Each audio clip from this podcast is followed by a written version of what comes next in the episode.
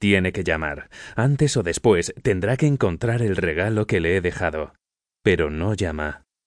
Enciendo la televisión y me dejo llevar por la estupidísima programación del verano. No hay nada que me interese de las cosas que veo, ni los documentales, ni los dibujos animados, ni los programas del corazón. ¿Por qué no llama?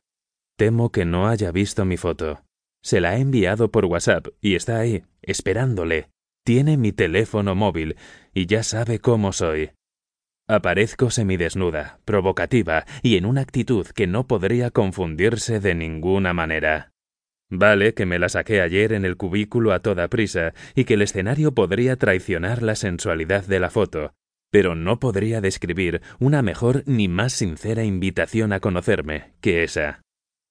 Sigo mirando el móvil cuando de pronto la pantalla se ilumina y empieza a vibrar. Es él. Es Marcos. Se me seca la boca y alargo la mano. No quiero cogerlo todavía, aunque me muera de ganas de oír su voz una vez más, deseo saborear el momento y alargarlo un poco más. La expectación es una forma de tortura, y la tortura es una forma de placer. Pulso la pantalla y arrastro para coger la llamada. Me llevo el móvil a la oreja muy despacio y me encojo sobre mí misma. Aguardo. Al otro lado hay silencio, ni siquiera una respiración. Es casi como si no existiera. Por un momento me pregunto si no habré imaginado toda esta historia, si Marcos no ha sido un producto de mi imaginación, y toda la historia del tren y del móvil una elaborada fantasía. Pero su voz irrumpe en el auricular y destroza esa teoría, y me acelera el corazón como nunca nadie ha podido hacerlo. ¿Estás ahí? pregunta. Sí. ¿Eres la chica de la foto? Sí. Un breve silencio. Le oigo tomar aire. ¿Se puede saber qué has hecho?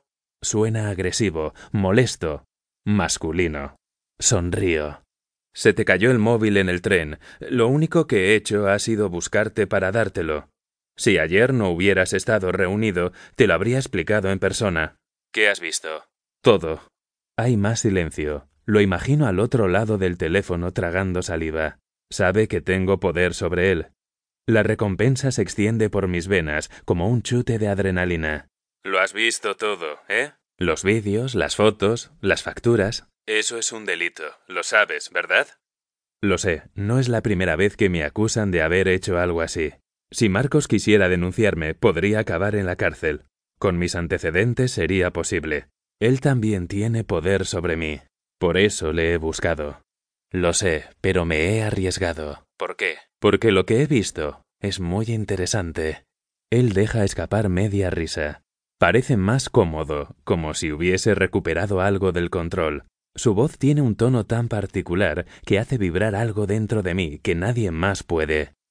Ninguno de los hombres con los que he estado antes me ha llegado de esta manera. Marcos ni siquiera me ha tocado, pero me ha atrapado como ningún otro. Es casi magia. ¿Qué es lo que más te ha gustado?